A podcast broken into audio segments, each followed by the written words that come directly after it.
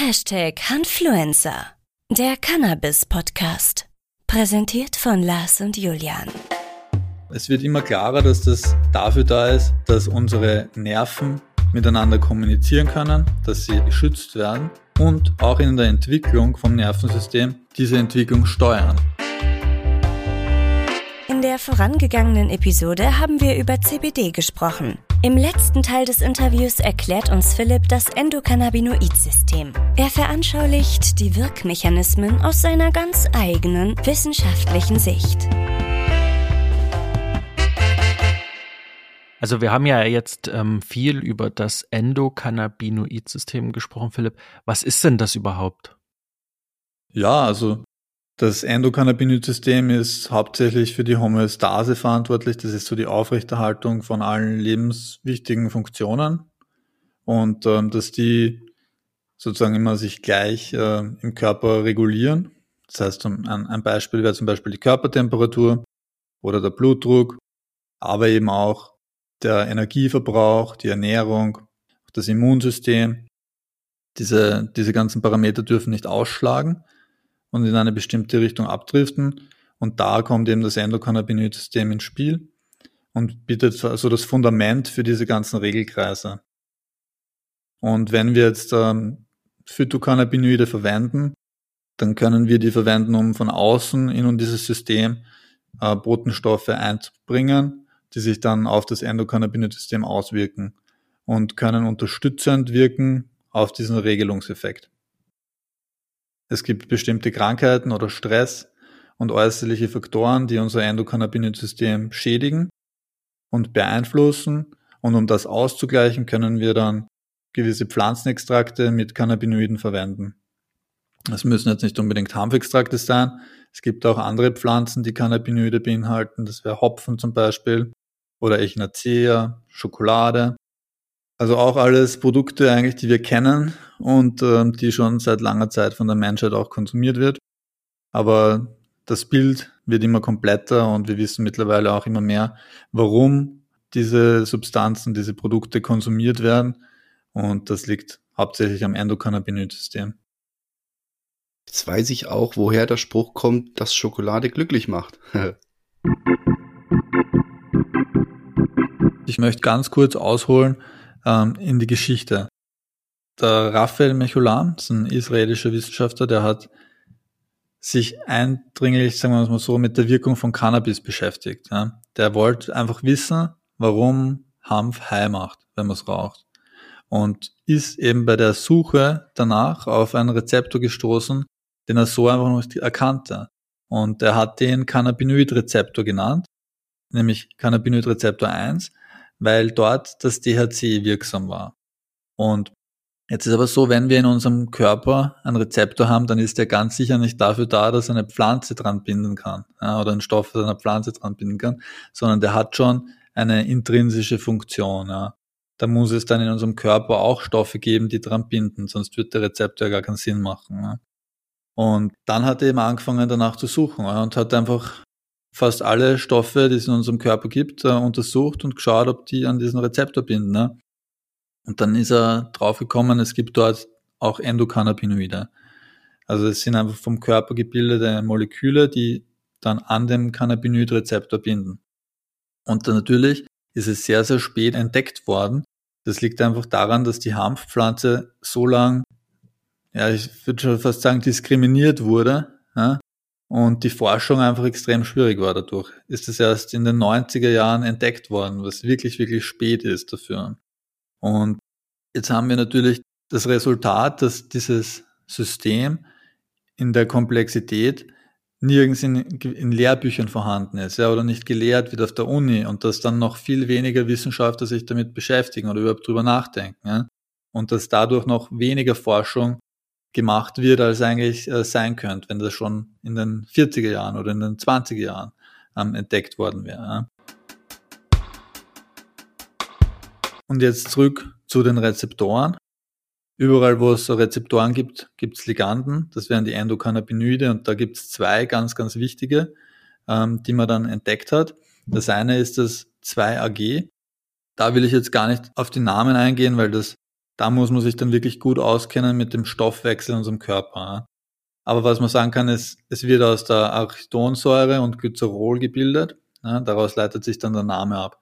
Und alles, was im Körper gebildet wird, das entsteht durch Enzyme. Das heißt, auch das Endokannabinoid-System hat unterschiedliche Enzyme.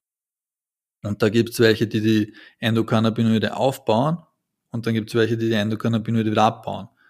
Und dann gibt es noch das Anandamid, das wäre das zweitwichtigste Endokannabinoid, das ähm, circa tausendmal so selten vorkommt wie das 2-AG. Und das leitet sich auch von diesem Sanskrit-Namen ähm, Ananda, glücklich machend ab. Ja? Also das ist das Bliss-Molekül und das ist auch verantwortlich zum Beispiel für das Runners High. Ja. Aha, also okay. daher, kommt, daher kommt das auch. Ja. Das, ist, das hat eine euphoris euphorisierende Wirkung und deswegen macht uns das THC auch high, weil das eben dann an diesen CB1-Rezeptoren überall in unserem Nervensystem bindet. Und der CB1-Rezeptor, der ist sehr, sehr häufig. Also ist der häufigste, eigentlich der häufigste Rezeptor in unserem Gehirn. Ja. Und allein das zeigt uns schon ein bisschen die Wichtigkeit von diesem System. Ja.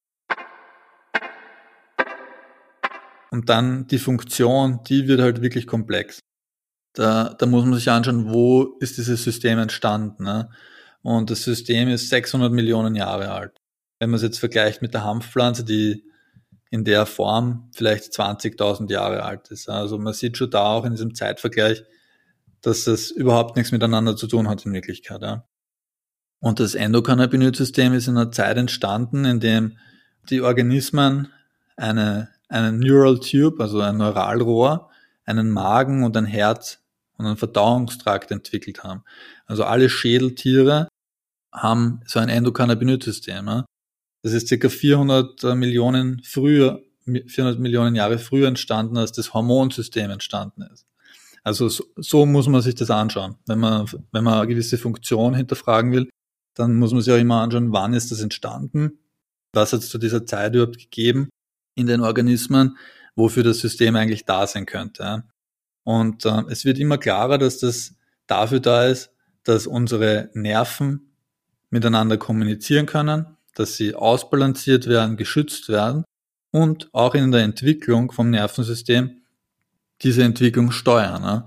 Also es wurde gezeigt, dass die CB1-Rezeptoren in den Axonen von den Neuronen, das sind die, die Enden von den Neuronen, die dann sozusagen in eine gewisse Richtung wachsen, dass die über Gradienten von Cannabinoidrezeptoren miteinander kommunizieren und sozusagen für die Vernetzung der einzelnen ähm, Synapsen verantwortlich sind. Ja. Zusätzlich zu dem auch zum Energiehaushalt, ja, weil auch in den Mitochondrien, das sind unsere Energiekraftwerke von den einzelnen Zellen, auch die haben CB1-Rezeptoren auf den Mitochondrien und steuern sozusagen den Energiehaushalt von den einzelnen Zellen. Das heißt, die Rezeptoren, die sind verantwortlich dafür, wo unsere Hirnzellen hinwachsen, wie viel Energie die verbrauchen und dass die Neuronen miteinander nicht zu stark kommunizieren, dass sich die nicht gegenseitig anschreien. Das ist ein retrograder Mechanismus. Das heißt, wenn ein Neuron das andere zu stark stimuliert, dann werden Endokannabinoide dort gebildet, die dann an der postsynaptischen, also, der also von der postsynaptischen Zelle zur präsynaptischen Zelle, also von der Zelle, die angeschrien wird, zu der Zelle, die schreit, transportiert werden und dort die schreiende Zelle dazu bringt, dass sie nicht mehr so laut schreit. Also so könnte man das ähm, am besten erklären. Ja. Und das ist jetzt nur ein einziger Punkt, der jetzt die Nervenzellen betrifft. Ja. Man muss auch ähm, historisch das so betrachten, dass die Nervenzellen in der Entwicklung dafür gesorgt haben, dass die anderen Gewebe und Organe in unserem Körper sich bilden können. Weil das Nervensystem sich zuerst ausbildet und rundherum bilden sich dann die anderen Zellen. Ne? Und über das Nervensystem werden gewisse Stoffe und Proteine transportiert zu der Stelle, wo dann sich eben andere Gewebearten ausbilden. Ne? Dort hat das Endokannabinoid-System seinen Ursprung. Drum ist es auch so relevant, weil es ja eigentlich alles in unserem Körper reguliert. Ja. So, da machen wir einen kurzen Punkt. Ich glaube, das war jetzt so, das war so das Finale jetzt, oder? ähm, also zusammengefasst ähm, werden Endokannabinoide grundsätzlich in jeder Zelle gebildet. Ist das richtig, Philipp? Habe ich das richtig verstanden? Das kann ich das so nicht 100% beantworten, aber es wird in sehr vielen Zellen produziert. Und es ist ein, ein Fett? Genau. Ja. Und das wird zwischen der Membran und der Zellwand gebildet. Genau, es wird aus der Zellmembran gebildet sogar. Und an der okay. Zellmembran gibt es äh, gewisse Enzyme, die sind dort äh, angeheftet und die metabolisieren dann aus der Zellmembran und aus anderen Stoffen gemeinsam die Endokannabinoide. Und jetzt ganz kurz, wozu werden die Endokannabinoide gebildet? Die werden dazu gebildet, dass sie Prozesse regeln. Alles, was in unserem Körper passiert, ist in Wirklichkeit ein Regelkreis. Mhm. Auch wenn das sehr viele voneinander entkoppelte Regelkreise sind, dann, wenn einer von diesen Regelkreisen außer Kontrolle gerät, gibt immer noch die Endokannabinoide, die da interagieren können und den Regelkreis versuchen können, wieder sozusagen als, als Schutz, so wie so ein FI-Schalter, wieder einzupendeln. Ne? Der FI-Schalter des Körpers. So ein bisschen, ne?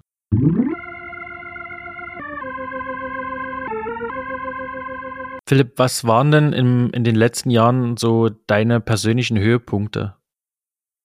Ja, es ist eine sehr schwierige Frage. Ähm, Viel zu viele. Ja, also ich, na, oder, oder auch so wenig, ich weiß nicht, aber es fühlt sich nicht so an, als würde es einen Höhepunkt geben, sondern ähm, es fühlt sich so an, als hätte ich ein, ein sehr schönes Leben, wenn ich mal anschaue, was der Welt alles passiert. Mhm. Man sollte jeden Tag zufrieden sein mit dem, was man hat, eigentlich. Und ich kann mich in Wirklichkeit über nichts beschweren. Sehr schön. Wie sieht denn ähm, der Plan für die nächsten Jahre so aus? Was wird die Zukunft bringen? Ja, also wirtschaftlich bin ich sehr, sehr gespannt, einfach deswegen, weil ähm, mit der Legalisierung in Deutschland, die bevorsteht, wird sich in Europa sicher einiges, sage ich jetzt mal, in die richtige Richtung entwickeln, was das Thema Hanf anbelangt. Und da sind wir sicher ganz gut aufgestellt, einfach mit unseren Unternehmen. Und wenn es nur ansatzweise so wird wie in den USA, dann hoffe ich schon, dass wir dann noch weiter expandieren und uns weiterentwickeln können und ich vielleicht auch ja weiter in die medizinische Richtung vordringen kann mit unseren Medizinprodukten und wir auch im Recreational-Bereich weiter aktiv sein können und ähm, da auch in die Produktentwicklung gehen und noch viel mehr innovative Produkte entwickeln können. Auch mit DHC dann natürlich. Also da sehe ich viel Arbeit zum einen, aber auch ähm, viel Spaß. Also um dieses sehr schöne Gespräch abzurunden, stellen wir immer noch Abschlussfragen. Was mir wichtig ist, und du hast es auch schon ein bisschen angesprochen, Philipp, wofür bist du dankbar? Ja, ich bin auf jeden Fall für meine Gesundheit dankbar, auch wenn die jetzt viel Arbeit kostet und man muss wirklich jeden Tag schauen. Man darf nichts mehr übertreiben in meinem Alter, auch wenn ich nur 32 bin. Dein Alter. Oh. ja, das stimmt, Philipp. Ich kann nicht wissen, ich gar nicht wissen, wie es euch geht. Eben. Leben am Limit. Und Dankeschön. Leben am Limit mit 32, Philipp. Na, aber es ist Spaß beiseite. Ich meine, es ist wirklich so, ja. Also man muss einfach schauen, dass man sich gut ernährt, dass man genug schläft, dass man nicht die ganze Nacht durcharbeitet oder irgendwas einfach ex exzessiv einfach mal macht, ja, sondern man muss einfach wirklich schauen, dass man möglichst ausgeglichen lebt. Ja. Mhm. Und ähm, das versuche ich. Ich versuche möglichst nicht krank zu werden, indem ich mich gesund ernähre, indem ich regelmäßig Sport betreibe, indem ich genug schlafe, indem ich einfach genau schaue, genau diese cannabimimetischen Methoden anwende, um mein Endokannabinoid-System fit zu halten. Ja. Mhm dafür bin ich sehr dankbar, einfach, dass ich das verstanden habe.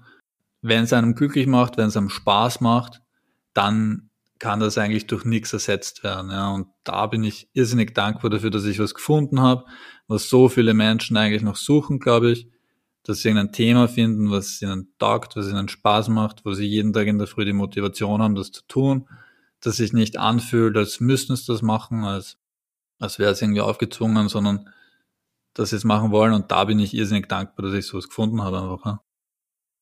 Sehr schön. Philipp, mal Hand aufs Herz. Wie oft schaust du täglich auf dein Handy? Puh. Ich weiß nicht, ob es ein Tracking-Device gibt, aber wenn ich jetzt schätzen würde, ich, vielleicht 200 Mal. Aber jetzt, aber, aber jetzt mal äh, runtergebrochen, zu oft oder nicht oft genug? Ja, ich glaube so. Da, dafür, dass man das Gerät Smartphone nennt, sind wir einfach nicht smart genug, es richtig zu benutzen. Und wenn ich mir die Zeit nehmen würde, mich mal damit richtig zu befassen und das Ding so zu konfigurieren, dass es mich nicht ständig ablenken würde, dann würde ich ja von den 200 Mal, wo ich hingreife und hinschaue, wahrscheinlich nur 20 Mal hinschauen. Und dann wäre es nicht so viel. Aber so definitiv, ja, weil, weil ich sag mal 90 Prozent von dem, wo ich mich mit dem Handy beschäftige, war es komplett unnötig. Ja. Man merkt äh, auf jeden Fall den Wissenschaftler. Aber dafür gibt es tatsächlich eine App, ähm, immer wenn du nicht aufs Handy schaust, da wächst ein Baum und du willst ja das Ziel erreichen. Da kannst du dir selber einstellen, wie lange du jetzt nicht aufs Telefon schauen möchtest und in der Zeit wächst das Bäumchen. Cool. Ja, da kommen wir doch mal ähm, zur nächsten Frage. Was ist für dich Erfolg? Ja, also für mich ist Erfolg zum einen Impact zu bringen, ja, dass ich irgendwas mache, was dem anderen auch was bringt, nicht nur mir. Das ist sicher ganz, ganz, mir ganz wichtig auch. Ich, für mich ist Erfolg gar nicht unbedingt finanziell. Also ich, ich bin da mittlerweile schon so, dass ich sage, wenn ich genug habe zum Leben, dann brauche ich ja nicht mehr. Das ist für mich überhaupt nicht der Erfolg und ich bemesse auch meinen, auch wenn ich es zum Teil muss, aber den unternehmerischen Erfolg eigentlich sehr ungern an dem finanziellen Erfolg. Ja. Weil für mich ist es ein Erfolg, wenn ich eine Nachricht kriege von einem Kunden, dass ihm das taugt oder dass ihm das was gebracht hat. Viel, viel mehr wert, als wenn ich jetzt irgendwie mehr Profit machen würde. Und ich glaube, man sollte immer wieder einfach auch schauen, was man eigentlich schon geschafft hat im Leben. Und das sind, können ganz, ganz kleine Dinge auch sein, einfach, ja. Also ich freue mich dann auch, wenn ich mal irgendein ein, ein cooles Kleidungsstück ganz, ganz billig kaufe oder ein Second-Hand-Stück zum Beispiel. Ne? Also das, da freue ich mich jetzt immer noch. Ich habe euch das, glaube ich, schon mal erzählt. Und gezeigt, dein Mantel, ne? Und gezeigt, ja, ja genau. Und ich freue mich trotzdem schon wieder. Und ähm, das ist für mich so ein Erfolgserlebnis. Oder wenn ich sportlich irgendwas schaffe, ja. Oder ich gehe auch gerne in die Sauna. Wenn ich jetzt, wenn ich dann in der Sauna sitze, dann, dann denke ich, das ist, jetzt bin ich erfolgreich. Weil jetzt sitze ich da in der Sauna und bist erfolgreich am Schwitzen. Genau. Eine, so. eine, eine Frage, die ich persönlich ganz toll finde, bin ich gespannt. Äh, wenn du eine Sache auf der Welt verändern könntest, eine Sache, was wäre das? Ich glaube, ich würde den Kapitalismus verändern. Ich habe zwar noch nicht die, die endgültige Lösung, aber ich denke sehr stark drüber nach. Ich glaube zum Beispiel, dass Geld auch ein Ablaufdatum bräuchte dass es einfach nicht mehr gehortet werden kann oder dass es keinen Sinn mehr gibt, das zu horten, dass es einfach nur mehr der Liquidität eines Kreislaufs dient, dann hätten wir, glaube ich, schon mal viel weniger Probleme, viel mehr Balance und viel weniger Gefälle zwischen Arm und Reich. Ähm, so, solche Dinge würde ich verändern, einfach weil ich glaube, dass das, dass es unser, unser Potenzial total hemmt. Einfach auch, weil es gibt viele Befürworter, die sagen, dass das genau unser Potenzial steigert, weil das irgendwie Innovation steigert und so. Aber ich bin da, ich sehe das komplett anders. Ja. Ich glaube, unser Potenzial wäre einfach viel stärker, wenn wir nicht so viel ähm, finanziellen Druck hätten. Sehr interessant. Ja, ähm, dann kommen wir auch schon zu der letzten und abschließenden Frage. Was ist schwerer für dich? Anfangen oder aufhören? Ich glaube aufhören, ja. Dann hören wir jetzt an der Stelle mal auf. Dann hören wir jetzt auf, ja. das war gut. Ja. ja, Philipp, vielen, vielen Dank für deine Zeit. Gibt es irgendwas, was du unseren ZuhörerInnen noch ähm, mitteilen möchtest? Ja, ich, ich wünsche jedem, dass er auch was findet, was einem motiviert und Spaß macht. Und dass, wenn man dann, auch wenn es ihm hart ist oder wenn es vielleicht nicht so gut läuft, dass man trotzdem weitermacht. Genau. Und viel Gesundheit und um, good care for, for the endocannabinoid system.